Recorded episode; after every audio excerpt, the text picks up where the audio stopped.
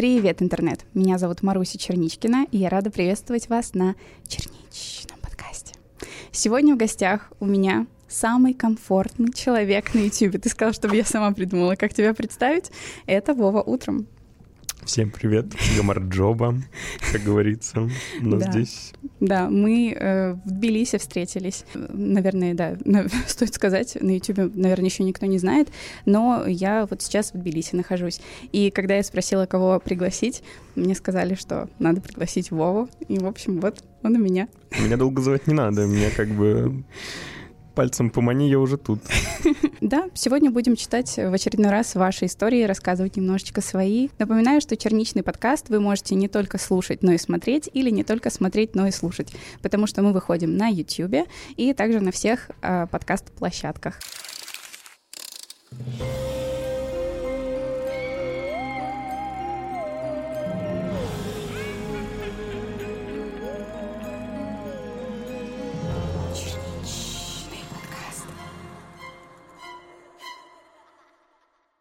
Привет, Маруся и ее гость. Очень полюбился мне твой канал, с большим удовольствием смотрю твои видео. Решила поделиться и своей историей. Я вижу вещи и сны. Они очень реалистичные и совпадают с реальностью в деталях. Расскажу о двух случаях, в подробностях описывать не буду, чтобы не затягивать. Когда я училась в седьмом-восьмом классе, мне приснилось, как, подходя к подъезду своего дома, я спотыкаюсь, но не падаю. Поймав равновесие, иду дальше, захожу в подъезд, дверь я всегда широко распахивала, и она медленно закрывалась сама. Только оказавшись в подъезде, чувствую, как кто-то ударил меня по голове. Я медленно сползаю по стене, сажусь на ступеньки, поворачиваю голову и вижу мужчину. Он замахивается и бьет меня второй раз. И тут я просыпаюсь. Было ужасное, неприятное чувство, но поняв, что это всего лишь сон, я с облегчением выдохнула. И вот где-то через неделю я иду домой со школы. Все вроде бы как всегда. Я уже и забыла про этот сон. Подхожу к своему подъезду и спотыкаюсь. Из-за этого буквально подлетаю к двери, опираясь на нее, чтобы не упасть. Открываю, захожу в подъезд и боковым зрением вижу, что кто-то очень быстро движется к двери, пытаясь ее поймать, пока та не закрылась. И тут я вспомнила сон. Я мигом поднимаюсь на второй этаж, где я жила. Захожу за металлическую дверь на две квартиры. Тут понимаю, что если начну открывать квартиру, издам слишком громкие звуки. Замка два, и быстро это сделать не получится. А замка на металлической двери не было. И я решаю просто затихнуть. Слышимость в подъезде была отличная. Тот, кто шел следом за мной, несколько секунд нервно ходил по первому этажу, туда-сюда. Нажимал на кнопку вызова лифта, но не дождавшись, э, когда лифт приедет, вышел из подъезда. Не знаю, кто это был и угрожала ли мне опасность, но я все еще думаю, что этот сон меня спас. И, к слову, после этой ситуации я уговорила маму поставить защелку на металлическую дверь. Не знаю, почему этого раньше мы не сделали. Другой же раз даже сон не предостерег меня. Я тогда училась в 11 классе, встречалась с мальчиком, и мы часто гуляли с его друзьями. Как-то раз снится мне сон, мы едем в машине. Я сижу посередине заднего сиденья и смотрю на огромный квадратный белый капот. Какой-то момент машину заносит, и мы на полном ходу несемся с обрыва. Я проснулась, рассказала сон парню и еще долго не могла отойти. Все никак не могла понять, что за огромный квадратный капот. Я не видела таких машин раньше. Вроде легковушка, но обычно капот меньше и закругленными краями. И с моим маленьким ростом я вообще капот обычно не вижу. Через несколько дней мой парень попросил у своей мамы машину, и мы поехали вдвоем в кино. К слову, эта машина была белой, старенькой Тойотой. Когда сидишь на пассажирском сидении, капота почти не видно. И вот после фильма мы едем домой, уже темно, мы ругаемся, громко орем друг на друга. В один момент я на эмоциях очень сильно ору на него, и он, желая мне ответить, поворачивается и смотрит на меня. Затем мы оба смотрим на дорогу и видим крутой поворот. Скорость приличная, мы резко замолкаем и еле успеваем повернуть, немного зацепив обочину. Останавливаемся, выдыхаем. Я с ужасом глянула на обрыв и поняла, что мы могли разбиться из-за этой глупой ссоры. Домой мы доехали в полной тишине. А потом я шутила, что во сне э, был день и капот совсем не такой. Прошло еще несколько недель. Парень позвал меня гулять. Он был чем-то взволнован, сказал, что я сама все увижу. Мы подходим сзади к машине, и тут выясняется, что парни купили какую-то старую русскую машину. Я не разбираюсь, но вроде это был ВАЗ. Они все радостные, ходят вокруг нее и предлагают прокатиться. Всех парней я хорошо знала, и у меня не возникло никаких опасений. Но показалось немного странно, что водитель не поздоровался, сидел за рулем и немного суетился.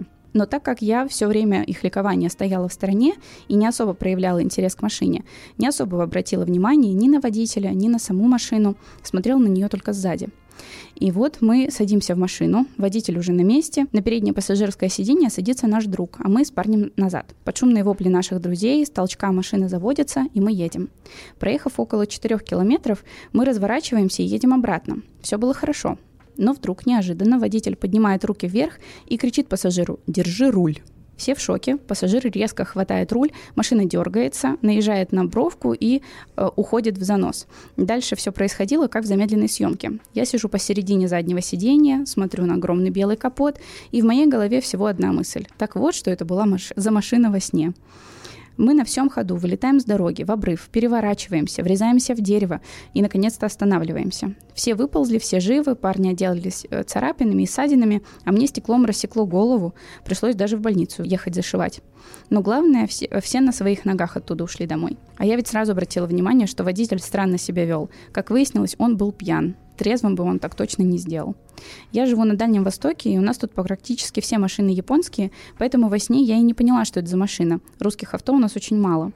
На следующий день мы пошли осмотреть место аварии и поняли, как нам повезло. Еще бы несколько метров, и мы улетели бы в огромный овраг. И вряд ли отделались бы так легко. Все, кто видел раскуроченную машину, думали, что без смертей не обошлось. После этого я стала серьезнее относиться к снам, которые долго не отпускают и не забываются, и прислушиваться к интуиции. Если бы я подошла к водителю и увидела, что тот не трезв, я бы ни за что не поехала бы. Спасибо, что прочла мою историю, даже если ее не будет в ролике. Удачи тебе в твоем деле и больших успехов в развитии канала.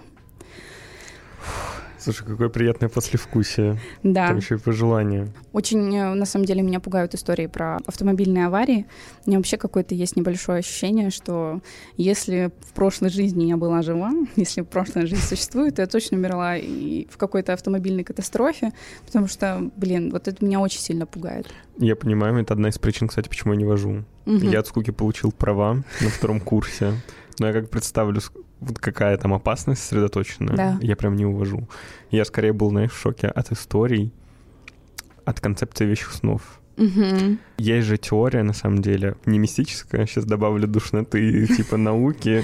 Есть же теория со снами, что это вот работает и со снами, и с интуицией, на самом деле.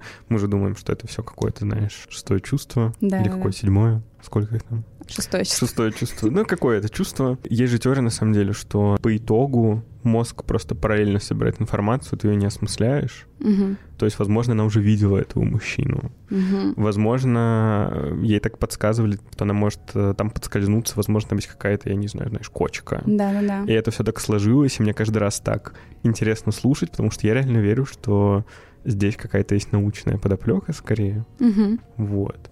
Но все равно концепция вещих снов меня прям восхищает. Да. Я слышала, что у тебя есть такая история с вещим сном. Я, во-первых, тебе рассказывал сейчас перед тем, как мы начали записывать, что у меня есть даже не сколько с вещим, сколько в целом с моей концепцией снов, потому что Так. я очень завидую людям, у которых во сне есть какая-то история в целом. Да. Вещи, не вещи, неважно. Я им пипец как завидую, потому что мои сны — это полная наркомания обычно. Мгм. И я просыпаюсь вот так в холодном поту. Один из моих последних снов — это я в Петербурге, в ТРЦ «Пик» на Сенной. Мгм. И я, при этом мы все во вселенной Гарри Поттера. То есть она как бы переместилась туда, в этот маленький торговый центр, и я с близнецами Уизли. О, И мы, короче, знаешь, тут момент седьмой части, когда они скрываются от пожирателей смерти. Да. И мы в бегах, и я понимаю, что все, сейчас за нами они прискочат, телепортируются прямо сюда. И в итоге я вижу, как уже пожиратели поднимаются на эскалаторе, вот знаешь, между советских бабушек. Пожиратели смерти с палочками смотрят на меня. И я начинаю бить тревогу, я такой, все, ребят, нам нужно уходить. Да. И близнецы Уизли такие, сейчас подожди, тут какая-то клевая акция в Теле 2. И я такой, и мы начинаем отстреливаться, короче, от них палочками. И я такой, и вот у меня мысль в голове, ну сейчас вот Фред и Джордж купят симки, Да. и мы будем отсюда съебываться. Да, да. Вот, поэтому, если это был вещий сон, мне очень страшно. Амин. Аймын вообще. У меня, кстати, тебе снилось что-нибудь из вселенной Гарри Поттера когда-нибудь? Мне Да. просто всегда снится. Да, конечно, я очень люблю вообще, на самом деле, Гарри Поттера. Ага. Рип, э, актер, который играл Хагрида. Хагрида, да, реально очень жалко, я видел. Еще после того, что он же, когда был вот это вот э, 20 лет Гарри Поттера, он Мгм. сказал, что вот там типа через 50 лет меня не будет, но Хагрид будет с вами. Я такой... «А». Вот, Нет, я прям очень рас- трогательно. да. Да. Вот, поэтому, конечно, конечно, мне снились. У меня был даже момент, э, мне кажется, что я здесь это еще не рассказывала. Короче, Ага. я рассталась с парнем, мне было 14, тогда вышла уже четвертая книга. Я прочитала как раз в четвертой книге он же целуется с Джоу Чанг. Это, во-первых, Да-да-да, поцелуй, все такое.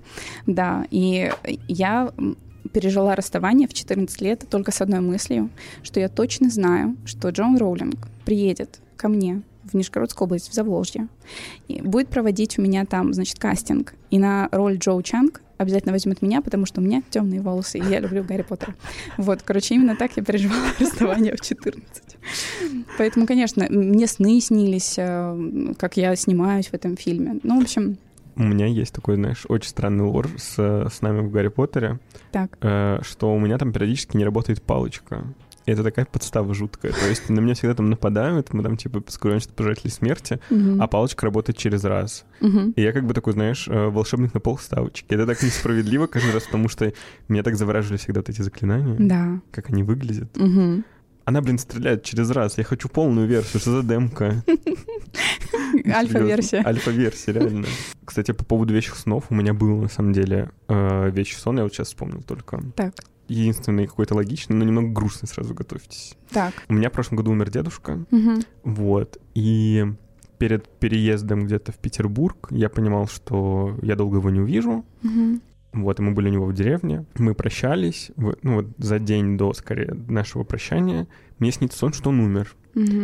И я как бы отмахиваюсь от этого. Бред какой-то, типа, всякая чушь в голову лезет, не буду про это думать. Мгм. И мы с ним прощаемся. И я думаю, у меня в голове, знаешь, такая мысль, блин, на всякий случай обниму его, типа, покрепче. М. Вот, я ему тогда...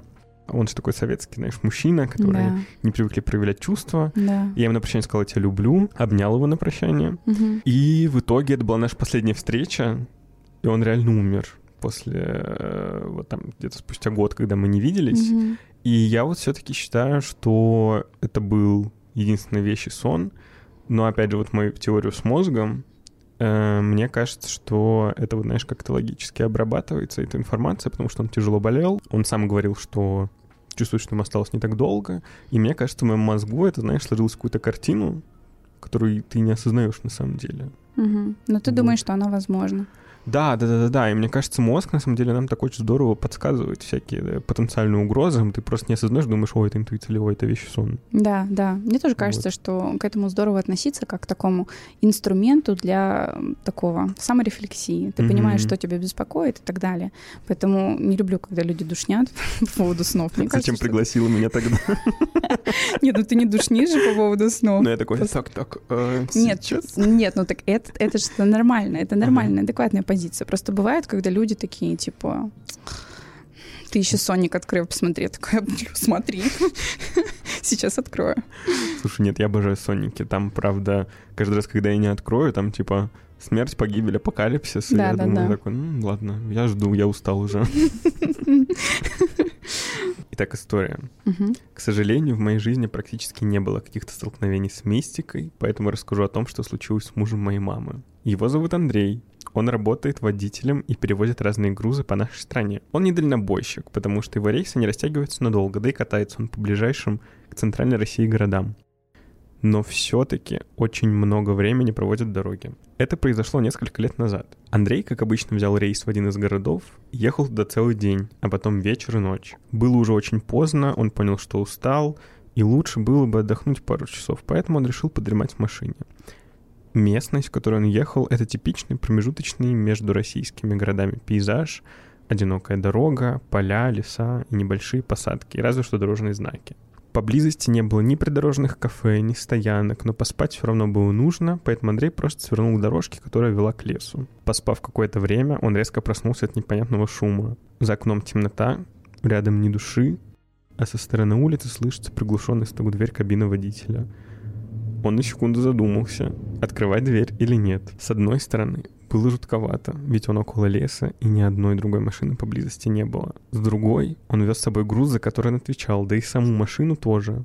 И если с ними что-нибудь случится, отвечать будет он. Андрей выглянул в окно со стороны водительского сиденья и застыл в ужасе. За дверью стояла фигура, напоминающая человека, но не был какой-то черный балахон с капюшоном так, что он закрывал ее целиком. Взяв первое, что попалось в руки, а это была какая-то тяжелая арматура, Андрей опустил стекло. «Что нужно?» — спросил он. «У тебя задняя фара сломана, хотел предупредить», — ответила фигура. Самое жуткое, по его словам, было то, что фигура говорила человеческим голосом, но он не смог разглядеть ее лица, хотя свет от луны отражался от поверхности машины, фар, то есть рассмотреть предметы вокруг себя было тяжело, но не невозможно. Андрей, все еще сжимая арматуру в руке и пряча ее в рукав, вышел из кабины, обошел машину, чтобы проверить, действительно ли одной из фар что-то произошло, но она была цела. Когда он пошел обратно, фигуры уже не было. Он хоть и мало чего боится, но от этой встречи был в неприятных чувствах и решил уехать с того места и добраться хотя бы до какой-нибудь цивилизации отдохнуть там. Однажды, упомянув этот случай в разговоре со знакомыми, он узнал, что один из них тоже совершал рейс в этой области и тоже наткнулся на черную фигуру. Он не стал выходить из машины, потому что сильно перепугался, просто дал по тормозам и поспешил уехать. По его словам, фигура ринулась за ним и преследовала какое-то время, а потом исчезла. Я слушал эту историю, когда мы с Андреем вдвоем ехали ночью по одной из таких дорог, и меня просто поразило, что он согласился выйти на улицу. На его месте я бы, наверное, умерла от страха прямо там. Спасибо, что прочитал. Блин. Мне нравится окончание, такое, знаешь, Спасибо. типа, да-да-да, спасибо, нет, ну, я бы сдохла. Да. Типа, если что, типа, я бы умерла, спасибо всем. Пока. Жуть. У меня просто еще э, есть опыт э, вот этих длинных рейсов. Не то чтобы я была подрабатывала дальнобойщиком, Ага. но я первые 9 лет своей жизни жила в Мурманской области, в Североморске. О. И мы на лето к бабушке всегда ездили на машине в Заволжье, в Нижегородскую область.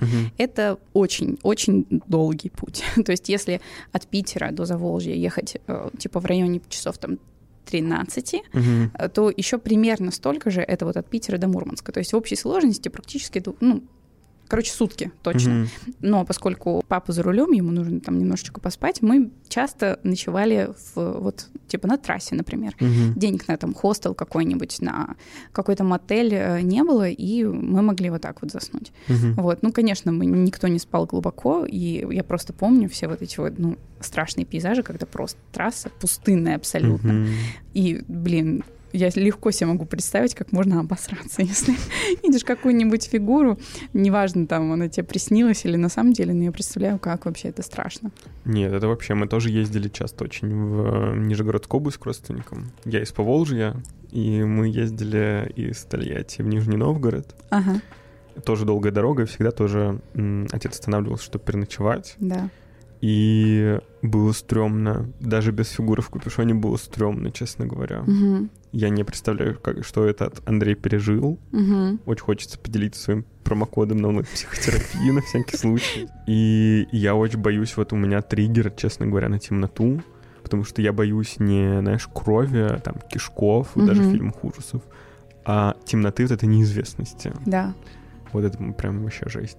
Мне всегда, вот когда мы останавливались, страшно было, что э, какой-то человек подойдет. Вот именно я, я людей всегда боялась, даже там не каких-то мистических сущностей или не, не зверей, а вот именно человека, который заставит нас под каким-то предлогом выйти из машины, типа, ой, что у тебя с фарой, вот, и, и все, и нам капец. Блин, ну Андрей, на самом деле, я в восторге от этого мужчины. Мгм. Хочу быть им, когда вырасту. Честно Плюсую. говоря, взять арматуру и такой, типа, А- а Пойду что? проверю. да, пойдем поболтаем. Да. Черная фигура в капюшоне без лица. Пойдем поболтаем. Жуть. Вот с такими, типа, с темнотой и какими-то, типа, сущностями есть тоже одна история, Мгм. Которая мне как раз в голову пришла сейчас, пока мы, я, пока я зачитывал эту историю. Да. В общем, дело было так. Опять смерть. Вот я не знаю, будешь ставить триггер-ворнинги.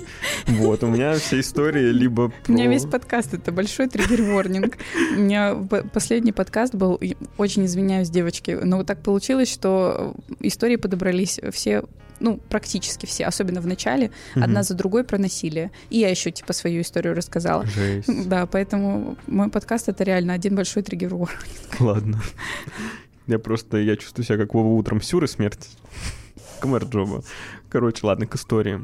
А, Это Нижний Новгород, у меня там куча родственников, и умирает э, тетя. Мгм. Мы приезжаем на похороны, естественно. Они проходят, все в таком, ну, трауре немножко подавленном. И там такой старый дореволюционный дом, собственно, где тетя жила последние э, там дни, часы своей жизни. Меня, получается, положили спать в гостиной. Все вроде хорошо, спокойно. Немножко триггерно было, знаешь, что это буквально место, типа, где тетя постоянно сидела, там смотрела телек, спала часто. Мгм. Тоже странно, на самом деле. У меня куча вопросов к родственникам появляется. Типа, Почему туда? типа, ребенка положить туда же, типа, а нормально потом. Вот, ну ладно, не суть. Вопросики к родителям уже. Я, в общем, засыпаю, опять повторюсь, дом старый. Я сплю в закрытой гостиной. Я просыпаюсь, у меня такое редко бывает, обычно очень крепко сплю, я просыпаюсь от того, что слышу, то есть там закрыты двери, и я слышу как будто с другой стороны, не в гостиной, кто-то вот так ходит, знаешь, э, не то чтобы ходит, а прям э, стоит на месте, знаешь, вот так топчется. Скрипучие половицы? Да, там был скрипучий паркет, дом, дом старый, и кто-то вот прям стоит, топчется и как будто не решается войти. И я лежу и думаю, так, наверное, это сюр. Мне кажется, ну, типа, я начинаю себе рационально объяснять. Старый дом, Мгм. э, сквозняк, там, половицы. В какой-то момент, короче, я не знаю, то ли это действительно был сквозняк, то ли нет, дверь вот так, знаешь, типа, как будто притолкнулась, вот типа как бывает либо от ветра, либо, блин, хрен знает, боюсь предположить еще от чего, Да. как будто ее толкнули, но она типа не открылась, потому что там ручка была закрыта. Мгм. И я в этот момент просто открыл завод по производству кирпичей прям там. Я подскакиваю, я в жизни не был таким быстрым, я подскакиваю, начинаю срочно искать телефон с фонариком, свечу, и все прекращается. И у меня просто сердце колотится, и я еще без очков думаю, боже, я как, типа, я как маленький безобидный котенок, меня сейчас придушить нечего делать, типа, я ничего не вижу, Да. вокруг темно, я дезориентирован в полном страхе. Честно, не знаю, как у меня хватило тогда мужества просто лечь и опять заснуть. Это так странно. Я вот сейчас уже рассказываю тебе и понимаю, что это действительно странно. То есть я такой, ага, Очень какая- страшно? Да, но спать хочется больше. Да-да-да. Вот, но это прям то, что мне запомнилось очень сильно. И это прям жутко. Даже сейчас, когда я тебе рассказываю, я в свитере, а у меня мурашки начинаются. Вот. И я прям не знаю, как к этому относиться, потому что, с одной стороны, типа, этого есть какое-то рациональное, типа, знаешь, старый дом, половицы, Да. сквозняк. А с другой стороны, почему это так быстро прекратилось, и почему Мгм. половицы скрипели, они же обычно, типа, знаешь, когда пол ходуном ходит, вот так вот э, скрипят. Они скрипели в одном месте, как будто кто-то вот так вот реально вот стоял у двери и не решался зайти. Отвратительно жутко. Очень странно, очень много вопросов к этой истории. Мгм. Почему меня там положили спать? Почему я какого черта вообще там уснул опять? Очень, да. Жуть. Привет, Маруся и твой гость или гостья. Прежде чем рассказать историю, хочу поблагодарить за этот чудесный формат. Истории, которые рассказывают твои зрители, зачастую бывают не только интересными, но и поучительными. Ну что ж, хочу начать с уточнения, что моя история отнюдь не мистическая и не криминальная. Но мне кажется, достаточно жуткая, ведь до сих пор, вспоминая ее, у меня пробегают мурашки по телу. Раньше я снимала квартиру с моим молодым человеком, на данный момент бывшим. На первом этаже в моем доме жил парень по имени Степа. Он был наркоманом, и весь подъезд старался его избегать. Помимо его странного поведения, он еще и жутенько выглядел. Высокий, с бледной кожей, худой как спичка, глаза большие, а взгляд недобрый и сверлящий. Никаких особенно криповых ситуаций, связанных с ним, у меня не было. Он просто вел себя странно, чем отпугивал людей. Но в целом ничего такого. Как-то вечером я возвращалась с подработки, работала я тогда в кофейне, домой. Была осень, поэтому на улице постепенно начинало темнеть. У моего молодого человека в тот день были пары до позднего вечера, поэтому дома никого не было. Тот день я была морально истощена и очень устала. Хотелось поскорее прийти домой, расслабиться, посмотреть какой-нибудь фильм, но не тут-то было. Подходя к подъезду, я увидела, как Степа ходит по детской площадке. Он ходил туда-сюда, улыбался, периодически жутко посмеивался. Ничего удивительного. Такую картину я видела не в первый раз. Но почему-то сама, того не ожидая, задержала на нем взгляд. И он это заметил. Недолго думая, я отвернулась и уже заходила в подъезд. Я жила на шестом этаже, и, поднимаясь на третьем, я услышала, как захлопнулась дверь в подъезд. А после кто-то начал подниматься по лестнице. Молясь о том, чтобы это был любой другой сосед, я решила посмотреть в проем между перилами и убедиться в том, что это кто-то другой. Я остановилась на секунду, посмотрела, после чего сердце ушло в пятки. Ведь Степа, пока поднимался, тоже смотрел на меня и улыбался. Мое сердце билось, будто сейчас выпрыгнет, ведь сомнений не было, что он идет со мной. Теперь я не просто шла, я уже бежала на свой этаж. Я быстро открыла дверь, забежала в квартиру, закрылась и мысленно молилась, чтобы Степа вышел из подъезда. Но вместо этого я услышала шаги уже на своем этаже. Недолго думая, я начала писать парню о том, что мне страшно, и просить его, чтобы тот приехал домой. Спустя какое-то время я начинаю слышать стуки в дверь. Причем стучал он так, будто отбивал мотив какой-нибудь песни.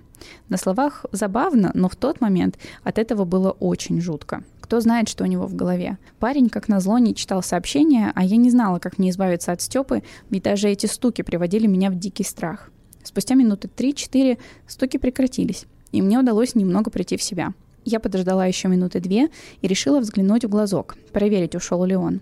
Посмотрев, я увидела, что он был все еще у моей двери, но почему-то сидел на корточках. Выглядел странно. Дверь в квартиру была деревянной, и в проем, куда вставляется ключ, можно было посмотреть и увидеть свой этаж – я на свой страх и риск решила взглянуть, ведь я не понимала, что он делает и зачем сидит на корточках. Но, посмотрев в эту дырочку, я увидела его глаз. Он все это время, сидя на корточках, смотрел, что я делаю через проем. И э, куда вставляется ключ. Ой, я начала нервничать. Да, мне аж, мне аж плохо стало. От неожиданности, увидев глаз, я взвизгнула да так, что он услышал и начал смеяться. Я так сильно испугалась, что мне было страшно даже пошевелиться. Еще его смех жуткий, как в ужастиках, заставил меня дрожать. Так продолжалось еще несколько минут, после чего мой сосед напротив, видимо, услышав шум на этаже, решил выйти и посмотреть, что происходит. Конечно же, когда он увидел Степу, он с криками выгнал его из подъезда, а я все еще боялась пошевелиться. На тот момент молодой человек уже прочитал мои тревожные сообщения и мчался домой. А я сидела в коридоре на полу и ждала. После ко мне постучался сосед напротив, но открывать дверь я не хотела, потому что боялась, что Степа вернется. И только после того, как сосед крикнул «все в порядке», я открыла дверь и объяснила, что да как. Очень благодарна ему за то, что он не остался равнодушным, успокоил меня и даже дал свой номер, чтобы в случае возвращения Степы я позвонила ему. После этого случая я старалась больше не попадаться на глаза Степе, и если видела его на площадке или около подъезда, уходила в магазин рядом. Писала парню, чтобы он меня встретил. А потом мы и вовсе съехали с этой квартиры. Все закончилось хорошо, но я до сих пор периодически задумываюсь о том, что было бы, если бы я не успела забежать в квартиру. Как я писала выше, кто знает, что у него могло быть на уме. Несколько раз после этого случая мне снилось, как он наблюдает за мной в проем от ключей. А также с тех пор у меня страх смотреть в глазок.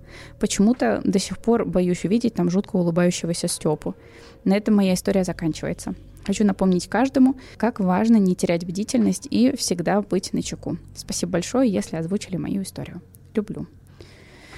Жуть. У меня есть какой-то иррациональный страх вот именно вот этого. Ты смотришь в проем, эм, вот в этот в, в замоченную да. скважину или в глазок, и кто-то на тебя смотрит. Вот это абсолютно необъяснимое что-то. Я просто хочу сказать одно слово «охренеть». Охренеть.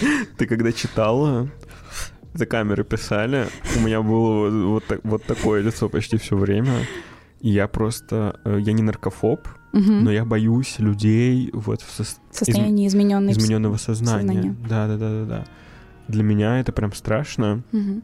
И вот когда там Блин, мне прям плохо, когда э, я это вспоминаю, но вот когда она взглянула в замоченную скважину, а там глаз, это же, это же, черт возьми, фильмы и сцена ужасов какого-нибудь да, Кубрика, это да. вообще, это жесть. Мне еще страшно, а, знаешь, мне кажется, что я просто, когда была мелкой, какой-то такой кадр увидела, и после mm-hmm. этого вот мне страшно, типа, что ты смотришь в глазок, то что-то острое, колющее, режущее в, в эту самую в глазок вставляется, и ты, типа, лишаешься глаза, так умираешь. Мне кажется, Такое что... было, Я не знаю, но я все время, я очень боюсь смотреть в глазок.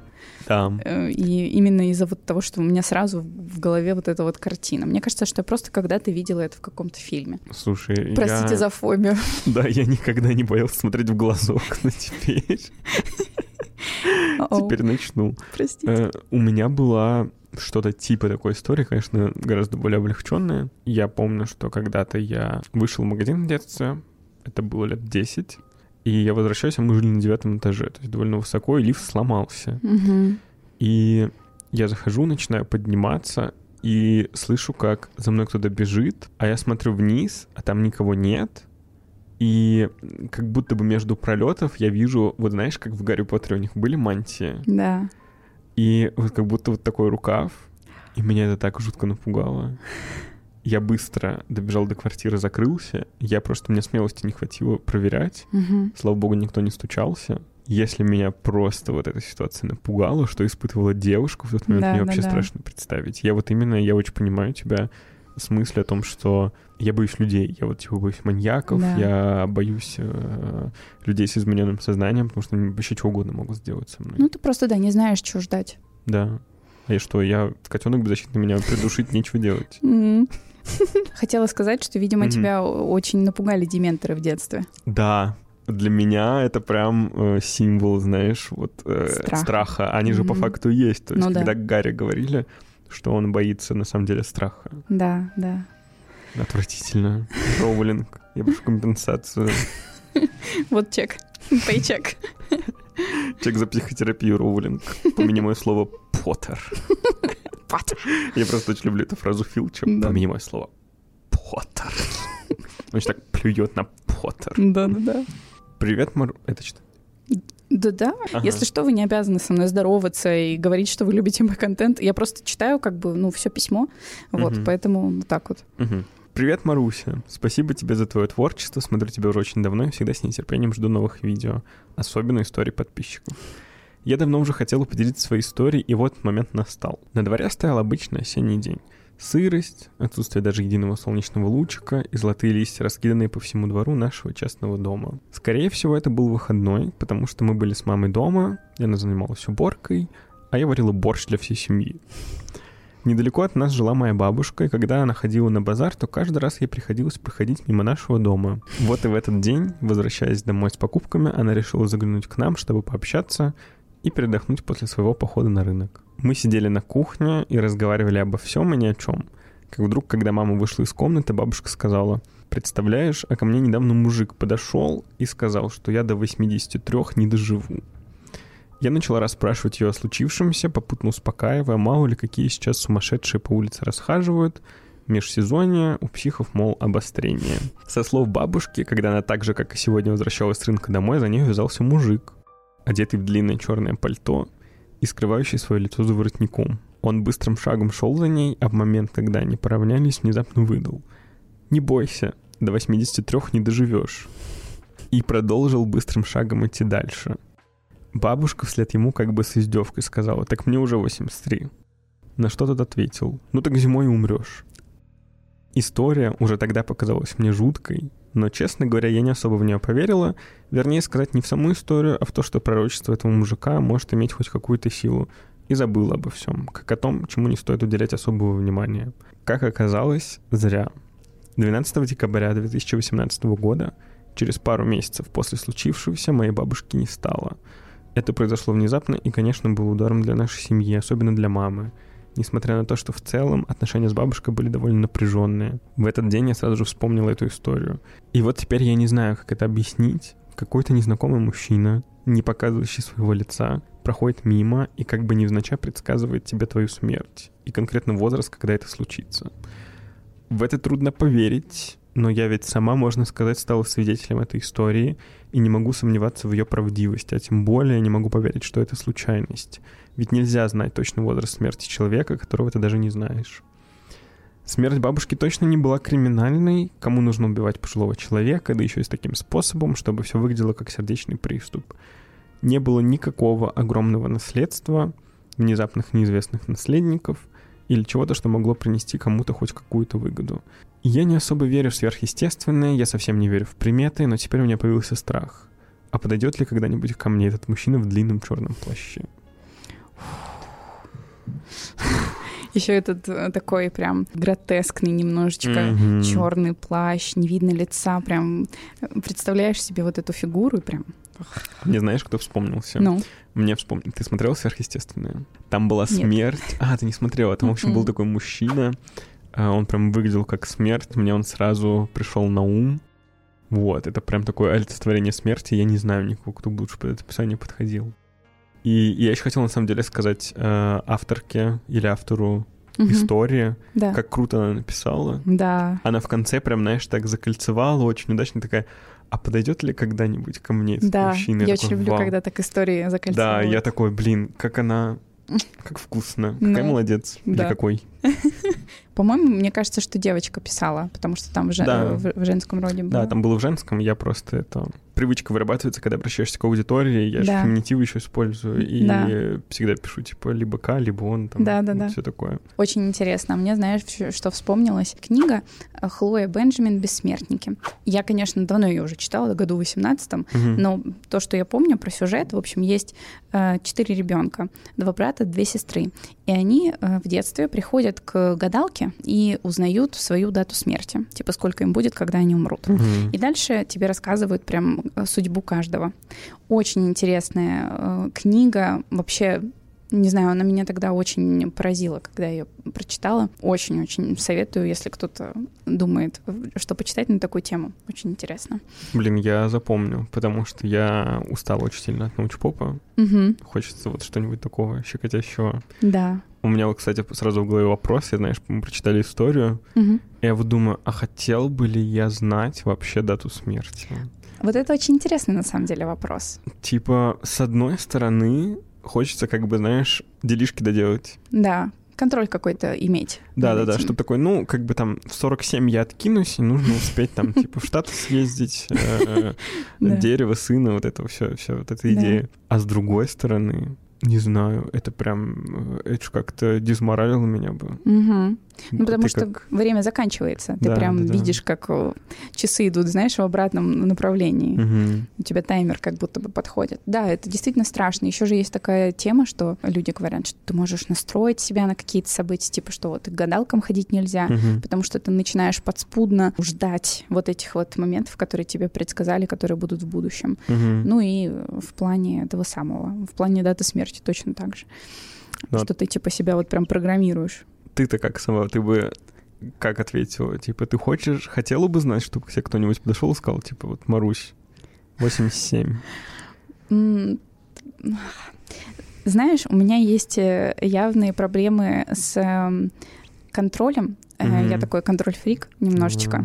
Вот. Мне бы хотелось только, типа, для того, чтобы потешить вот это вот мое качество, типа, чтобы контролировать такой бесконтрольный процесс, Мгм. как длина жизни. Мгм. Но если прям так всерьез задуматься, то я бы, наверное, не хотела. Мгм.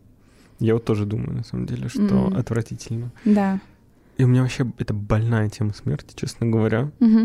Я всегда, когда спрашивают, какие суперспособности вы бы выбрали, я говорю, бессмертие. Реально? Да, я говорю, я не хочу умирать. Мне все такие, вот, ну это же типа, в чем тогда смысл? Типа, Мгм. смысл жизни в том, что она конечна. Я такой, нет, я не хочу умирать. Они такие, все твои родные любимые умрут. Я такой, ну Мгм. ладно, но тоже я не хочу умирать. Да. Вот. Не знаю, для меня прям, типа, я бы точно не хотел. Я прям как представлю, Ой, ладно, сейчас такая экзистенциальная тьма начнется, знаешь, типа я как представлю, как мое тело, разум перестает существовать, я такой, Да. а как? Ты перестаешь вообще видеть смысл жизни иногда, когда так задумываешься, думаешь, и зачем, если все равно у этого всего есть конец. Мгм. Ну ладно, не будем разгонять такие суицидальные темы, потому что я, я тоже могу легко э, разогнаться на эту тему. В, в плане бессмертия меня тоже останавливает вот именно тот момент, это сколько же людей нужно будет проводить. Э, Я представляю, как меня это может разрушать, и даже вот в какой-то волшебной вселенной я бы, наверное, не хотела бессмертной быть. Ого. Я, я просто думаю, что я бы так сразу мощно расчилился. Мгм. Ну, типа, вся жизнь впереди. Ну да, это правда. У меня в другую сторону был э, такой перекос. Я когда была мелкой, всегда хотела, говорила, что я очень хочу умереть первая среди всех моих знакомых, потому что я не хочу никого хранить. Типа знакомых, родственников и так далее. Мгм. Вот. Э, Что тоже, наверное, вряд ли очень здоровая тема. Так уж, если честно. Слушай, Вот. не знаю, у меня, кстати, да, у меня была тоже такая триггер-тема, что хранить родственников для меня было странно, когда вот Да. первые там бабушки и дедушки начали умирать, я прям боялся этого. А потом втянулся как-то. Ужас. Э, Ну нет, в плане... Для меня это, наоборот, знаешь, каждый раз, типа, я боюсь сам умирать, но каждый раз, когда вот происходит похороны в семье, когда старшие члены семьи уходят, я как-то научился это принимать Для меня это лишний раз как-то, типа, осознать роль человека в своей жизни. Да. Как-то продумать, проводить его. И у меня есть ощущение, короче, что смерть — это что-то неизбежное. Угу. И от нее вот какой-то нет для меня, знаешь, типа, энергии опасности, а у Мгм. меня такое очень какое-то, типа, смирение есть с этой мыслью. Угу. Угу. Вот. Да, Что очень разогнали мы про смерть, конечно, Да, да, да. Доброго времени суток, Маруся и гость. На момент написания этого письма у меня 4 утра, и я всю ночь пересматривала ваши подкасты. Эту историю я хотела рассказать с момента выхода самого первого выпуска, однако считала, что она скучна, поскольку состоит лишь из криминала. Пока что э, нет ни одного человека, который бы ее слышал, так что отправляю ее на ваш суд. Начать стоит с того, что все мое детство мама пугала меня полицией. Это был своеобразный способ удержать меня ну, в узде, несмотря на то, что я и так была довольно спокойным ребенком. Так как на тот момент я только начала пользоваться интернетом, мне было страшно что-то сделать не так. Это была моя основная паранойя касательно наказания от дяденек полицейских. На дворе были 2000-е, и я только перешагнула порог второго класса. Моя мама всю жизнь была матерью-одиночкой, поэтому к самостоятельности меня приучали еще с малого возраста. Как и здесь, э, в школу и от школы я ходила сама. Однако на моем пути всегда было единственное препятствие – пугающие лифты около панельных домов конца 90-х. Даже не хотелось бы говорить, что они, лифты, жутко тряслись, периодически проезжали этажи и прочие чудеса. Но самое неприятное было в том, что они ездили от определенного веса, то есть массы тела человека, по сути. Два лифта, грузовой и пассажирский, регулировались одной кнопкой. И каждый раз приходилось играть 50 на 50 в лотерею. Уедешь ли ты своим весом, как обычно, взросленький человечек на пассажирском, или же придется ждать какого-то соседа или соседку, чтобы подняться с ними. Жила я на восьмом этаже, также э, после школы ходила в художку, так что количество и вес сумок на мне в тот день предельно зашкаливал. Идти пешком не было вариантом. Подойдя к своему подъезду, я увидела мужчину, томно смотрящего вдаль. Он был прилично одет, на данный момент я помню элегантную бежевую жилетку и аккуратные волосы. Стоит оговориться, что я до сих пор очень плохо различаю людей на лицо, а тогда я в принципе никого не могла запомнить. Однако в мужчине я признала соседа с Ах, вот и проблема, не помню с какого этажа. В моей детской в голове крутилось два варианта, 10 или 12. 12 был последним. Так что я подумала, что в случае поездки с ним нужно будет ориентироваться на то, что он нажмет. Если произойдет попадание в какой-то из этих двух чисел, то поездка должна быть более-менее безопасной. И да, моя детская голова опять же не учла, что последний этаж э, маргинальные люди могут нажимать далеко не потому, что они там просто живут. Но на этого мужчину на тот момент я сильного внимания не обратила. Просто прошла дальше в подъезд, надеясь, что в этот день судьба будет благосклонна, и я смогу уехать на пассажирском. Но вот один клик на кнопку, и передо мной уже открываются двери большого лифта. Разочарование тогда настигло меня в полной мере, поскольку уставшая я со школы вообще никак не хотела тащиться пешком на восьмой этаж, а ноющий голод в желудке только прибавлял амбиций подняться поскорее. Делать было нечего. Я выхожу из подъезда и жду, когда кто-нибудь зайдет по своему ключу. Не помню точно, но полагаю, что просто вышла подышать свежим воздухом, дабы не стоять в духоте ветхого подъезда. Мой взгляд мимолетно падает на мужчину рядом. Он просто смотрит вдаль. Ничего больше не происходит. И, по-моему, он достиг крайней степени концентрации, даже не подал вида, что я рядом. Стоит оговориться, что на тот момент я уже предиктивно признала в нем соседа, хотя это и было крайне неверным решением, так что спокойно стояла. Но мало ли, вдруг захотел человек постоять, подышать, как и я. Стоим мы минут 10. Я начинаю слегка беситься, потому что желудок яро напоминает о себе. И тут к подъезду подбегает маленький мальчик, примерно моего возраста на тот момент. В его руках тот самый антуражный кнопочный телефон того времени. Он подбегает, набирает номер квартиры на домофоне, где ему тут же открывают дверь. Ну, наконец-то, подумала я, и дико утомившись от э, пустого стояния. Я захожу в подъезд следом за мальчиком, как замечаю странную деталь. Мужчина-то пошел за нами. Вот тут я уже напряглась, но решила последовать старому методу 10 и 12 этажей. Сначала зашел мальчик, нажав шестой, следом зашел мужчина и нажал 12. Меня слегка отпускает, и я захожу следом, нажав восьмой. Сразу оговорюсь, что мой дом из тех, где лестница глухая. Ее отделяет общий балкон, который надо перейти.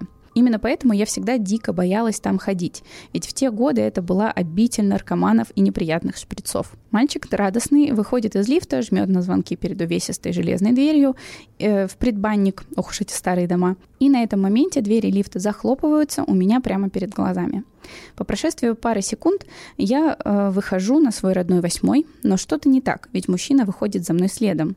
В моих руках ключи, я уже начинаю прокручивать их в аналогичной железной двери, как резко оборачиваюсь. Он смотрит на меня туманными, торопливыми глазами, резко остолбенев. На тот момент я замерла. Мне было страшно, да я и боялась дальше крутить замок, ведь у него мог быть доступ к моей квартире. Хотя он и так бы был, на тот момент мой мозг решил иначе. После пары секунд наших испуганных взглядов, а его был именно таковым, что странно, мужик вылетает на тот самый общий балкон и бежит на лестницу. Поскольку лестница глухая, я подумала, что он э, побежал на свой, двенадцатый. Я прокручиваю дверь дальше, закрываюсь и спокойно иду домой. Ну, мало ли, вышел не на том этаже, а лифт уже уехал, подумала тогда я. Как обычно, я захожу домой, кушаю, сажусь за компьютер, поиграть в какую-то старую игру. Через полчаса в мой домофон раздается звонок. Поскольку я, в принципе, была дико пугливым ребенком, я уже испугалась даже обычного звука. Трясущимися руками я поднимаю трубку и слышу «Здравствуйте, это полиция. Вы стали свидетелем. Пожалуйста, откройте дверь» или что-то в таком духе. Моментально выпалив «мамы нет дома», я положила трубку и побежала к окну. А за ним были э, две полицейские легковушки и один УАЗик. На тот момент я чуть ли не начала терять сознание. Я ни на секунду не подумала про мальчика, зато задумывалась о том, что я могла что-то натворить. После этого позвонила мама вся в слезах. Моя мама всегда возвращалась с работы очень поздно, по вышеописанным причинам, я так понимаю, потому что она растила ребенка одна. Так что она хоть и сказала, что вернется пораньше, это все равно были длинные долгие часы. И вот по прошествии примерно пяти часов моя мама прокручивает ключ двери, и я выбегаю навстречу. Ее испуганный взгляд э, передал эмоции мне, и меня снова захлестнула паника. «Это хорошая тетя, доченька, все будет в порядке», — проговорила мама, будто бы успокаивая саму себя. После разговора я узнала, что мальчик был задушен, а сам он пришел в гости на пару часиков к другу. Последний не успел открыть ему дверь по каким-то причинам. Мужчина потому-то так и торопился, что э, пытался успеть не только оглушить, но и ограбить. В сумке не оказалось э, того самого телефона. Единственное, что меня спросила мама, было, «Таня, почему ты вообще с ним поехала?» На что я закономерно ответила, «Ну как же, мама, я думала, что это наш сосед из большой семьи на 12-м». Как оказалось, я действительно была близка. Э, но ведь эта семья живет на 10-м, Таня. Эту историю я вспомнила всего лишь несколько лет назад, хотя мне уже 20. Она лежала где-то на подкорке, но лишь недавно я осознала, какой ужас мне пришлось пережить ребенком. Разве телефон стоит жизни маленького мальчика? Какой человек может так думать? И человек ли это? Мне до сих пор и всю оставшуюся жизнь будет жалко маму этого мальчишки. А также я не знаю, как я могла избежать этой участи, ведь он так долго и пристально смотрел именно на меня. Обновление по делу я не слышала или мне не давали об этом узнать, но я очень надеюсь, что преступник был наказан. Спасибо, что выслушали. Маруся, очень люблю ваши видео, вы прекрасны. Желаю вам и вашему гостю удачного и комфортного выпуска подкаста. Боже, какой ужас скажу одно слово, очень стрёмно. Два слова, но реально очень стрёмно. За свою жизнь я не становился, меня Бог миловал, не сталкивался с убийцами, я никогда не был, типа, в местах преступлений, даже мимо них не проходил. Мне кажется, это вот прям, это отвратительно страшно. Угу, угу. Это жуть просто. я, я прямо это, да. Да-да-да, я Аж понимаю. Крючит немножечко от того, что просто ты когда читаешь такие истории, когда вот человек был вот там, знаешь, за секунду до, угу. на волоске от... Во... От смерти. Угу. Ну, я, кстати, тоже был... Это не совсем история про убийцу, угу. Но, типа, у меня была, была один раз в жизни ситуация, когда я был прям... Не то, что на волоске от смерти, но потенциально это было прям рядом. Угу. Я из Тольятти, и у нас был... Не помню, в каком году, в нулевых, у нас, короче, был теракт. Угу. Не прям огромный, но достаточно весомый для такого небольшого городка. Это был девятый класс, и я не знаю, как вы, мы ездили всегда на курсы типа профессиональная ориентация, что ли. Uh-huh. То есть, когда в разные вузы ездишь, и там тебя знакомят с всякими профессиями, которые нужно выбирать, потому что после девятого ты вроде там уходишь, кто-то уходит в да, колледже. Профильные. Да. Uh-huh. Вот. И я ездил из своего района, из нового в старый город, ездил всегда на одном, как сейчас помню, 31 автобус. И я в тот день, короче, проспал эти профильные курсы, потому что там в компьютер играл допоздна и все такое. Потом узнаю, что вот как раз один из этих рейсовых 31 автобусов, именно его и подорвали, который ехал вот из нового города в старый, как раз на вот том отрезке маршрута, ага. э, типа, который вот через который через мой дом пролегает. Такие пироги. Итак, история. Привет, Маруся. Привет, приглашенный гость. И привет всем зрителям черничного подкаста. 2016 э, год. Эта история произошла, когда мне было 17 лет. Мы с родителями отправились за город на дачу в гости к их друзьям. На даче также был мой лучший друг со своим приятелем. Они предложили взять квадроциклы и отправиться в лес полюбоваться природой. Я с удовольствием согласилась, тем более ребята были местные, хорошо ориентировались в лесу и обещали показать красивые места. На улице было достаточно светло, хоть и стояла пасмурная осенняя погода. Мы сели на квадроцикл и отправились в чащу леса. Поначалу все было круто, мы легко преодолевали все препятствия в виде луж опавших листьев, останавливались, чтобы сделать снимки на память. Но спустя час слегка начали уставать, поэтому решили напоследок доехать до знаменитой заброшенной церкви и оттуда уже направиться обратно в дом. К этому времени на улице уже значительно стемнело, а когда мы прибыли к церкви, и вовсе стало сложно ориентироваться без фонариков. Если честно, в этот момент мне стало немного не по себе. В данном месте была какая-то жуткая атмосфера и гробовая тишина, безумно давящая на мозг. Я предложил ребятам не заходить внутрь церкви. Не то чтобы я была слишком суеверна и верила во все легенды, связанные с местом, но черт возьми, мы одни в лесу, далеко от жилых домов, на телефоне плохо ловила связь, и само место напоминало зловещее пристанище, как в фильмах ужасов. Несмотря на мои убеждения, что пора возвращаться домой, мой друг с приятелями решили зайти внутрь. Мне некуда было деваться, я пошла за ними. В такие моменты начинаешь пристально всматриваться во все темные углы, ожидая увидеть что-то страшное. Начинаешь прислушиваться ко всем шорохам, которые периодически прерывают биение твоего сердца. Вопреки моим ожиданиям, внутри было достаточно красиво. Старые фрески на стенах смотрелись достаточно живописно. Покрытый паутиной и пылью иконостас просто завораживал. Мы не спеша обошли всю центральную часть, подошли поближе к алтарю и встали под куполом. В этот момент у меня все тело покрылось мурашками. Ребята тоже были в недоумении и немного шокированы. Прямо над нами были фрески с изображением каких-то святых, но самое пугающее было то, что за каждым из святых был изображен дьявол. Каждый дьявол выглядел по-своему пугающе, и ощущалось, будто они все смотрят прямо на тебя было такое чувство, что вот-вот произойдет что-то плохое. У ребят уже совсем свинился настрой, и было видно, что они тоже прочувствовали всю атмосферу этого места. Я настаивал на том, что пора бы уже возвращаться домой, и, пощекотав себе нервы, мы уже достаточно в торопях вышли из церкви и направились к квадроциклам. Как назло, на одном из них уже заканчивался бензин, и не удавалось его завести, но спустя несколько попыток мотор заработал, и мы помчали обратно на дачу. Я наконец-то выдохнула и, прижавшись к другу, уже представляла, как окажусь дома, укутаюсь в плед и буду пить чай. Очень напрягло это место. Ну ничего, скоро уже приедем, и я, чтобы отвлечься, включу какой-нибудь комедийный фильм.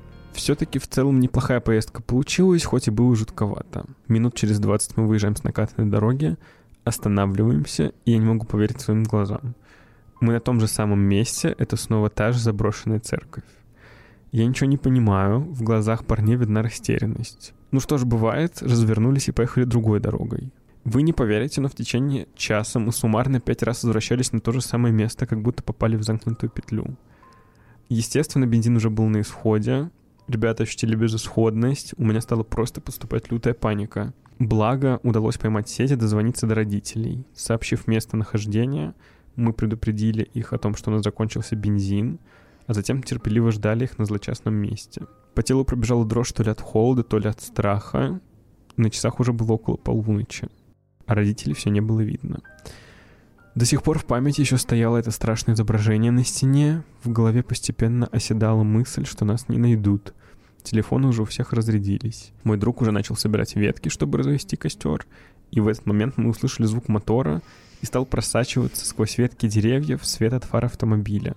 Спасение. Уже дома мы согрелись и спали как убитые. Утром ребята рассказали, что никогда такого не было, что они даже всегда ночью хорошо ориентировались в этом лесу. Непонятно, что произошло в тот момент. Простая дезориентация или каким-то образом на нас повлияло нахождение внутри церкви. В любом случае возвращаться туда обратно я точно не буду. А по скриптам. Фото дьявольских фресок во вложении. Позже я прочитала, что раньше рисовали адописные иконы. Это считалось разновидностью черной магии. Подожди, я тебе сейчас их скину. Мне Саша отправляла их. Очень, наверное, плохо, да, но когда я читал историю, мне казалось это, типа, чуть неправдоподобным. Я думаю, типа, как бы изображение дьявола в церкви. Может, привиделось, может, еще что-то. Но ты мне сейчас... И девочка написала, я скину фотки, и я такой, вау. Ага. Открой, смотри. Это просто жуть. Жесть. Я не знала, что такое есть. Жесть, это очень стрёмно. Это очень стрёмно. Если можно было бы отдать приз зрительских симпатий, я бы отдала их этой истории, потому что, я не знаю, я ее как-то так прочувствовала. Я Мгм. даже, блин, почувствовала запах ладана в этой Да. в церкви вообще. Уф. А я слышу, как ты вздыхала. Я прям читаю, я еле сдерживался, чтобы не отрывать взгляд от текста. Блин, вообще очень, да, интересно. М, Фух. У меня, честно говоря, с церковью такие, знаешь, типа, мне всегда почему-то немножко стрёмная от атмосферы церкви. Я ни в коем случае, типа, я уважительно отношусь к религии, Ага. но именно всегда от атмосферы церкви мне всегда очень немного не по себе, потому что там, знаешь, такое э, воздействие. Такое. Да, там типа замкнутое пространство, э, зачастую очень старое, Мгм. и там очень много воздействия на все органы чувств. То есть там обычно и ладан, Да, и свет, и звук. да. И я прям впадаю в какой-то транс, мне прям всегда плохеет. Да, да, да. Возможно, у меня это бесяка какая-то внутри, но мне прям реально церквях. Меня когда крестили, мне так и сказали. Хотя, хотя да, типа, хотя я тоже крещенный. бесяка. Бесяка. Да, да, я прям... Ну, это уже все слышали, ну, типа, Ага. все равно скажу.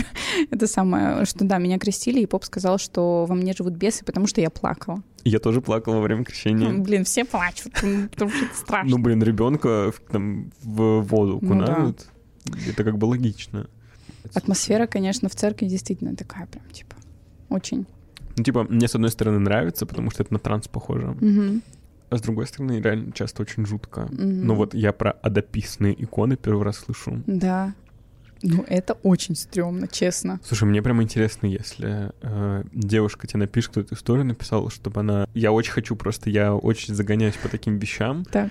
когда узнаю какие-то вот факты, которые я не знал, особенно типа с мистикой, про дописанные иконы. Типа, Мгм. что есть реально в России, получается, ну или может где-то в СНГ, я не знаю, Где находится она. эта церковь? Да, где находится, я просто почитал про это, я прям уже сегодня знаю, что в 4 утра, после двух энергетиков, когда не смогу уснуть, я буду смотреть документалку какую-нибудь про дописанные иконы. Да, если тебе не, сложно, если это никак не, не повлияет на твою приватность, тебе норм, то напиши, пожалуйста, да, нам, где это находится.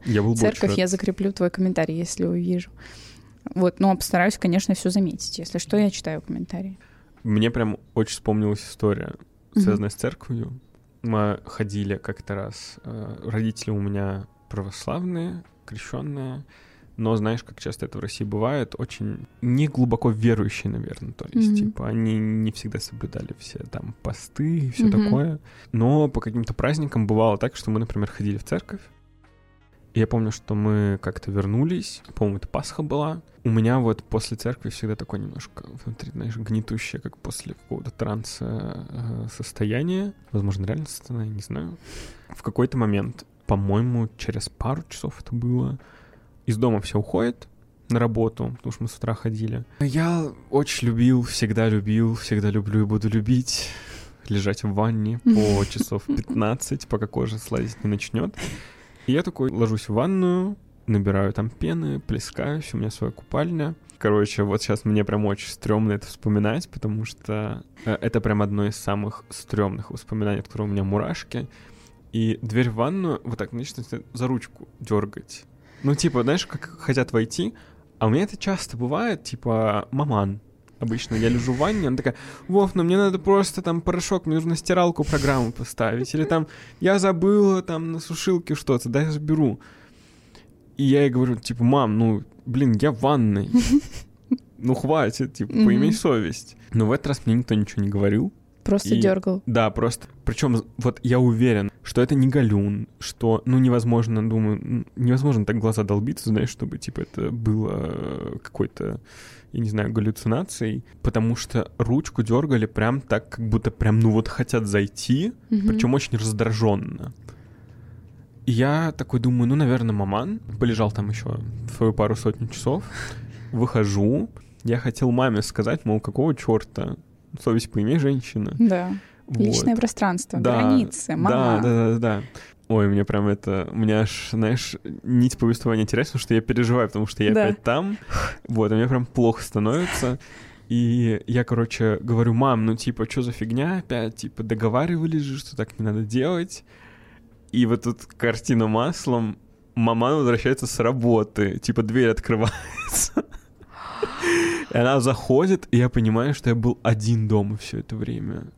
Если, допустим, вот первая моя история, где я был после похорон, там спал про Нижний Новгород, это еще можно как-то, знаешь, приплести скрип половиц, там все такое, там сквозняки. Тут у меня вообще объяснений нет, это вот моя главная мистическая история, которой я не нахожу объяснений, но это очень было стрёмно. Жуть. Мне потом было прям э, дня два плохо, потому что я пытался осознать вообще, э, как это, что это, но но это не подделаешь, понимаешь? Типа вот когда раздраженно дергаются двери, Да. ты это не подделаешь. Да. Кстати, пока вспомнил. Ну, Тоже мистика. Господи, как меня сейчас понесет. Я еще два энергетика выпил, сейчас Пиздючий ящик, как я это называю. У нас же была очень стрёмная квартира. Типа, мы когда переехали туда, там умерла э, бабушка, и хозяева в целом съехали оттуда. Это я к тому, что, типа, у меня даже мама всегда считала, что наша квартира, она какая-то, типа, немного нечистая. Мгм. И вот эта ситуация как раз из разряда, который, в принципе, подтверждают, знаешь, как-то эту теорию, потому что, блин, это прям как э, фильм «Заклятие». Мы разбирали антресоли, и там были такие, знаешь, типа жуткие фотки старые, такие, типа все мятые, с очень такими неприятно... Как будто бы люди с неприятной энергетикой, знаешь, такие, типа, как будто злые на фотографиях. Ага. Ну, мы такие, ладно, ну, не будем судить людей по внешности, но мы тогда было, вот ощущалось это какой-то вайб, какой-то вот стремоты такой. И потом мы начали делать ремонт в коридоре, сдираем старые обои, а там за обоями, где в коридоре, вот типа по всей квартире, иголки. И иголки, причем, знаешь, типа не для того, чтобы там обои держались, то есть типа их затыкали так, чтобы это не было видно с внешней стороны. И их было, вот, я говорю, это прям как сцена из фильма ужасов, у меня опять мурашки, потому что я прям помню момент, когда батя отдирает, и там видно скопление иголок типа 200. Жесть. То есть, типа, кто-то прям вот намеренно очень близко друг к другу иголок 200 было вот на обратной стороне. Мне очень стрёмно, потому что потом мамон пошла по всяким этим, знаешь, типа, ну не гадалкам, а вот к суеверным подружкам. Да. И они говорили, что типа иголки это всегда либо порча, либо это защита. Ага. Вот. И типа непонятно, знаешь, если рассуждать вот... Либо вы умрете, либо не умрете никогда. Да, да, да, да. То есть непонятно, знаешь, то есть самый стрёмный вариант, что это порча какая-то такая сильная на, на 200 иголок. Думаю, еще потратились на столько, Ну. купили еще, знаешь, там нужно было как сидеть, там рукодельничать. Либо это наоборот, кто-то пытался так типа защитить. Мгм. Чтобы же 200, чтобы наверняка. Да. Ну, будем считать, что это защита была. Слушай, да, надеюсь, да, ну там вроде у меня мама в это немножко верит, как бы так поверхностно. Мгм. Вот она после этого там иконы развесила, и как-то вроде поспокойнее стало. Мгм. Мне спокойнее не стало. Эти, а, да, забыла, какие иконы-то. А, а, да. А дописанные? Да, да, да, дописанные. Мы повесили дописанных картин, знаешь. А, типа ад, оп- описанные. Да, а ты думала? Э, А я не, не поняла просто, я не представила слово, и поэтому не А. смогла его разобрать на составляющие. Как-то завораживает вся эта история с темной магией, типа, Мгм. что у них есть церковь своя, и что они пишут иконы. Ну да. Это так странно. Мгм. Типа, это как будто я никогда про это не слышал. Мгм, мгм. Вот. Такая непонятная штука. Как вот что-то такое маньячное, что-то такое Мгм. дарк, что хочется про это узнать что-то. Да. знаешь, типа- Щекочет нервишки. Да, да, да. Иголок сразу хочется понатыкать везде. Штук 200. Да. Здравствуйте, Маруся и ее гость. Очень хочется вам рассказать историю, которая произошла со мной и моей семьей, когда мы были на Байкале. Случилось это в 2014 Поехали мы на Байкал э, на остров Ольхон с моей семьей. Нас было 8 человек. Мама, папа, я, брат, а также моя тетя со своей семьей. Отдыхали мы, как это говорится, дикарями. Нашли красивейшее место с классным подходом к воде, вокруг скалы. Просто красота, одним словом. Небольшая предыстория. Альхон считается неким сакральным местом, где собираются различные шаманы и другие люди, чтобы делать какие-то подношения, ритуалы и прочее. Так вот, наш отдых проходил просто отменно. Погода была потрясающая. Мы гуляли рядом с нашим местом и как-то наткнулись на могилы. Одна была большая, другая очень маленькая, как будто для младенца. Как мы поняли, что это могилы? Так все просто. На этих могилах были кресты, а на маленькой могиле еще лежала железная надпись «Сердцем помним». Вообще захоронения на Альхоне выглядят не так, как наши. Местные жители выкладывают большую гору из камней, а эти могилки были просто плоские. Мы на все это отреагировали абсолютным непониманием. Почему могилы здесь, почему они так выглядят. Как я писала выше, погода в это время была потрясающей. И вот за день до нашего отъезда погода как-то резко изменилась. Стало очень холодно, а потом местные жители сказали, что это была сарма, сильный ветер на Байкале. И вот погода испортилась, наши палатки сдуло ветром, осталась стоять только одна. В нее мы все и забрались. Ветер не просто дул, он выл, и в этом вое мы разобрали звук едущих машин. Ехали они не мимо, а ехали именно к нашему месту. Мы все вышли из палатки. Стояли два микроавтобуса, из которых повалил народ. Они стали выгружать мешки, в которых находились овощи и другие продукты. А наверху этих микроавтобусов были доски. Мама еще пошутила, что сейчас э, эти вечерние гости сколотят гроб. Этот момент запомните. Мы посмеялись. А вот зря. Вышел из микроавтобуса такой высокий мужчина и направился к нам. И очень вежливо спросил у нас, могут ли они остаться тут с нами. Мешать они нам не будут, просто это место их особенное. Они каждый год отдыхают именно здесь. Мы, как воспитанные люди, конечно же, согласились, только единственное сказали, чтобы они расположили свой лагерь чуть подальше от нас, так как моя двоюродная сестра очень пугается незнакомых людей. Мужчина ничего не сказал, развернулся и ушел. Располагать свой лагерь они начали почти рядом с нами. Это нас возмутило. Мы с папой пошли к этому мужчине и начали разговор. Папа спросил, как мужчину зовут, э, на что тот в грубой форме ответил «А тебе-то что?». Тогда уже не выдержала я и сказала, во-первых, какого хрена ты обращаешься к моему отцу на «ты»? Во-вторых, мы попросили вас расположить свой лагерь дальше. Блин, девочка. Мужчина так и не назвал своего имени, но сказал, как наступит утро, мы переставим палатки. А потом добавил отцу, как вы позволяете обращаться женщине с мужчиной. И посмотрел на меня. Отец же уже не стал с ним любезничать и сказал, а разве вы мужчина, что позволяете вести себя так при женщинах? Наступила ночь. Мы еще несколько раз вступили в словесную перепалку с приезжими и легли спать. Папа мой сказал, что будет дежурить, так как э, люди были действительно странными. Посреди ночи его сменил муж моей тети. Он, к слову, на тот момент работал в полиции. И позже в местном отделении полиции рассказал об этих людях. И вот наступило утро. И странностей стало больше. Они действительно сдвинули свой лагерь и начали раскладывать другие палатки. Но эти палатки были непростые для того, чтобы просто отдыхать или еще что-то. Он говорил, что одна из палаток будет для учения детей, а другая для обучения взрослых. К слову, мужчин в этой компании было мало. В основном это были женщины и дети. И одна девушка была беременна. А еще я подумала, э, куда это она собралась. Ей сегодня, завтра рожать, а она на отдых поехала. Ребятишки их были очень разговорчивыми. Они к нам подбегали, здоровались, говорили, откуда они приехали. Но потом этот мужчина стал их окликать и говорить им э, очень громко, что даже мы слышали, нельзя к ним подходить. Вы меня поняли? Иначе последует наказание. Дети к нам больше не подходили. Эту беременную девушку не пускали никуда одну. Везде за ней ходили женщины. Все это было странно и жутковато. Посовещавшись, мы решили собраться и уезжать. Скипятив воду и заварив лапшу, я стала наблюдать, что в ту сторону, где мы нашли могилы, пошли те женщины вместе с беременной. Я тут уже говорю об этом маме и говорю, что надо поскорее отсюда уезжать, эти, это сектанты какие-то, и что э, мы здесь не в безопасности. И после этого наступает самый жуткий момент. Помните, как я писала про доски на крыше микроавтобуса, и как мама пошутила, что они сколотят гроб? Так вот, они реально сколотили гроб. И из палатки его вынесли и потащили, э, потащили к Байкалу.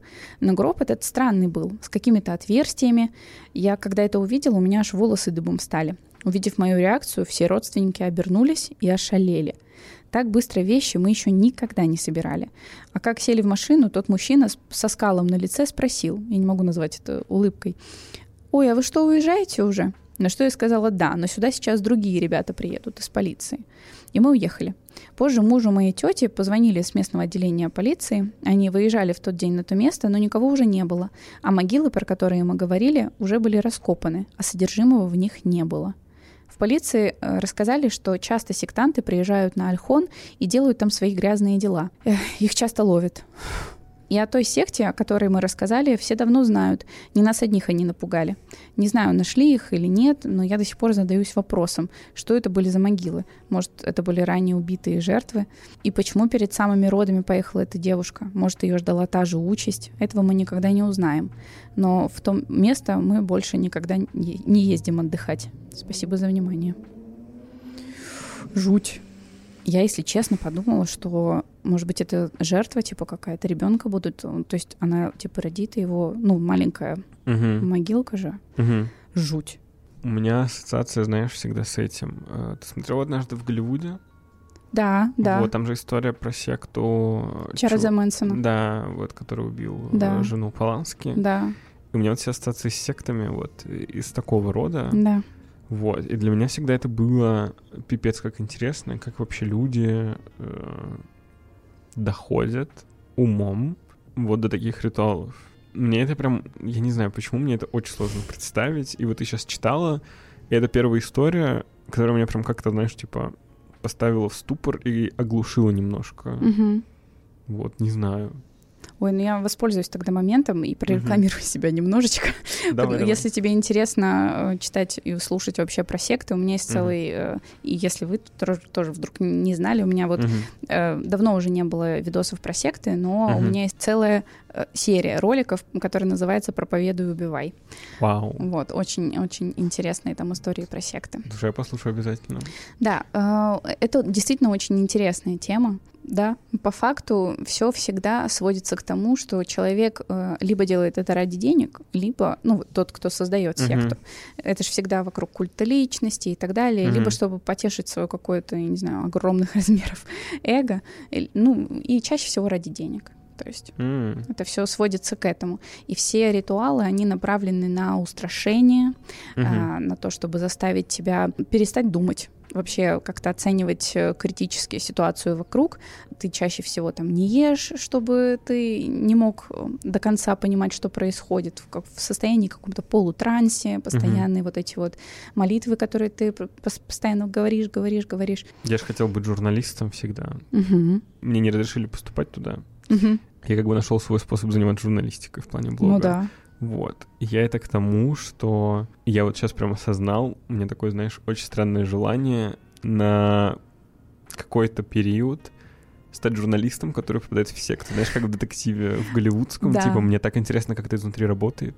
Это очень действительно интересно, но это может закончиться очень плохо. Я читала статью, по-моему, в журнале СНОП, э, угу. где девушка в девятнадцатом году отправилась в секту.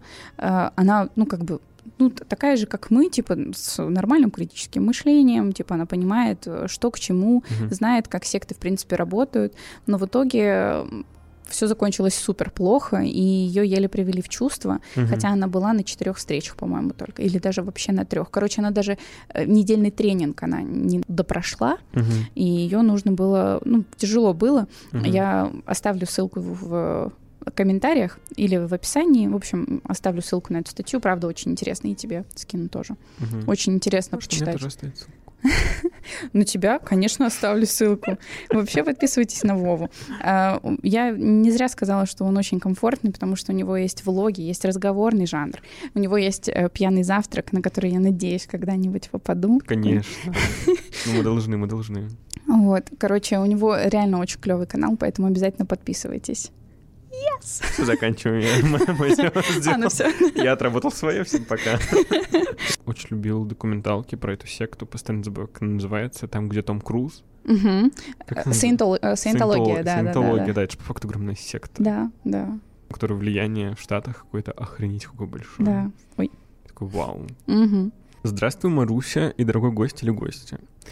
Найдя новый для себя True Crime канал и пересмотрев все основные криминальные сектантские истории за месяц, не думала, что зависну на подкастах о мистике и сонных параличах. В мистику и приметы я не верю, но от криминала особенно кровь в жилах стынет, поэтому решил отправить одну такую историю из молодости моей мамы. Конец 90-х, Иркутская область, город Братск. Моя мама и ее подруга гуляли в 9 вечера в 15 минутах пешком от ее дома. Подруга жила немного дальше. Но домой им нужно было срочно, потому что было не так много времени до 10, а придешь на минуту позже, родители пришибут. Как-никак 11 класс, то есть им было лет 16-17. Городок у нас сибирский провинциальный, но по рассказам старших родственников особенно криминальный, так что столицы наших местных авторитетов знали и по РНТВ. Ну и не самое разумное решение в ноябре, когда темнеет уже рано, гулять школьницам одним вдалеке от дома. Поэтому мамина подруга решила встать и голосовать, чтобы словить такси. Это сейчас для нас дикость, но тогда, видимо, активно практиковалось. И вот через какое-то время подъезжает к ним дорогая иномарка, то слов мамы. Сейчас-то не у всех россиян такие тачки есть. Сидят не два амбала с лицами со сковородку и в малиновых пиджаках. Предлагают подвести. Мама моя сразу поняла, что просто так дорогие машины каких-то школьниц подвозить не будут. И затея стрёмная, но подруга у нее не особо умная была. Я. Тоже хотел сказать. Видимо, сказала, что если та не хочет, то она одна не поедет. Но как подругу-то оставить? Я считаю легко. Лучше быть живым предателем, чем мертвым лучшим другом. Если что, можешь показания давать дяденькам полицейским. И вот уже две малолетки в машине. На заднем сиденье у каких-то бандюк. Ехать до дома минут семь от силы, но в какой-то момент они проезжают нужный поворот. Подруга говорит об этом, ноль реакции. Второй, третий поворот уже выехали из города и едут в сторону завода. Подруга начинает истерить, реветь, кричать, пихать деньги мужикам, умолять отвезти домой. Моя же мама просто сидит тихонько, сердце в пятки ушло, и она представила, как их уже отвезли в лес, изнасиловали, закопали, еще подумала. Брат бы мне это не простил. Говорит подруге перестать истерить. Как говорится, перед смертью не надышишься. Мне бы такую флегматичность. Но в какой-то момент все так же молча они разворачиваются и едут в обратном направлении. В итоге останавливаются автобусной остановке возле маминого дома. Тут один, что покрупнее, начинает говорить, какие они дуры малолетние, разгуливать вечером одним, садиться в тачке каким-то левым мужикам, куда, мол, родители смотрят дома, у, у него у самого дочка маленькая, что надо будет ее учить тому, что к всяким дядькам машины не садиться, мол, им повезло, что им они попались, они действительно маньяки-насильники. В общем, оказалось, дядьки просто приколоться решили и проучить дурочек наивных. Ничего страшного с ними делать не собирались. Хотя фиг его знает, может быть, собирались бы, но передумали. Хорошо, что эта история так закончилась. После подобных рассказов я начинаю чувствовать себя умнее родителей, потому что в свои 16 не понимаю, как можно сесть в конце 90-х кому-то в машину, насколько куку надо быть. Кстати, это не единственная стрёмная история мамы, связанная именно с этой подругой и бандюгами. Как-то везло ей именно с ней во всякую хрень впутываться. Да и вообще, как расскажет моя маман какую-нибудь страшную дичь, ни одного письма не хватит. Вы еще несколько отправить. Многоточие. Ждем. Ждем. Слушай, во-первых, пока что воспользуюсь пока я у микрофона, я хочу сказать, что э, я люблю авторку, потому что она прям, типа, ее лексика бандюги. Насколько она такая, мама, ну ты в своем уме малолетка. Куда лезешь? Я, Да. мне, мне нравится, что ей 16, судя по Письму, описанию, да. Она уже маме. Да, Жесть. Не понимаю, хочу быть ей или с ней, понимаешь? да, где-то поблизости явно. Абсолютно.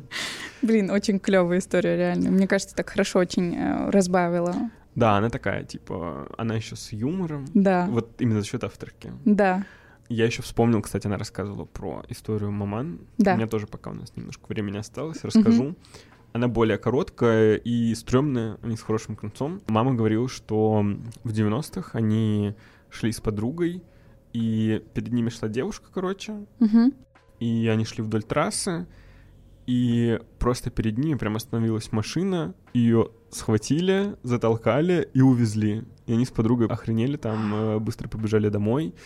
И это я к тому, что типа 90-е это реально было, видимо, время такое, когда это, ну, было возможно. Это Стрёмно. просто жесть. То есть людей не остановило, что есть свидетели, которые, наверное, могут запомнить номер машины, например. Да, да, да, но мне кажется, что тогда было просто настолько все очень, типа, бесправно. И... Да. Безнаказанность Да, какая-то, да. безнаказанно. Вот, так что история реально хорошая. Да. Э, Я очень понимаю, это прям очень нужна эта история моей мамы. Мне очень нравится, что именно эта история заканчивает подкаст. Вообще мне понравились очень истории вообще в этом подкасте. После прошлого подкаста чуть как-то полегче, типа истории, Ага. ну как бы и с юмором есть, и мистика. В общем, да, мне я очень довольна тем, Он как такой- у нас получился. Он такой, знаешь, комплексный, сбалансированный, полная версия подкаста. Типа со всеми чувствами поигрались сегодня. В общем, э, подкаст получился такой же комфортный, как ты. Вот, ссылку я на Вову оставлю, пожалуйста, переходите, э, вот, и подписывайтесь, потому что Вова реально очень клевый, вот. Стесняюсь всегда. Хочется сказать, я просто пижу на камеру. Ничего особенного. Получается, да, YouTube, Инстаграм, я еще не нашла твой Телеграм. Он есть. Он если есть. Хочешь, да, я тебе скину. Ну все. Тогда, короче, я на все оставлю. Выбирайте платформу, на которой вам удобнее, а лучше подписывайтесь на все. Вот. И не забывайте ставить лайки, писать свои истории на почту вашей истории собака inbox.ru. Пишите в комментариях, э, Спасибо за видео. Слушай, большое тебе спасибо. И зрителям спасибо. Мне прям было супер комфортно. Мы это слово уже раз 10 произнесли сегодня за подкаст. Ну, вот такой комфортный сегодня выпуск. Да, но мне прям, мне прям очень понравилось. Угу. Спасибо тебе большое. И спасибо большое э, студии, которая нас приютила. Я пытаюсь... Сенсор. Сенсор в Тбилиси, студия. Теперь э, мы вот обитаем здесь. Ссылки на них э, я тоже оставлю. Вот. Все, мы вас по-прежнему очень сильно любим, целуем и, конечно же, обнимаем. Пока-пока.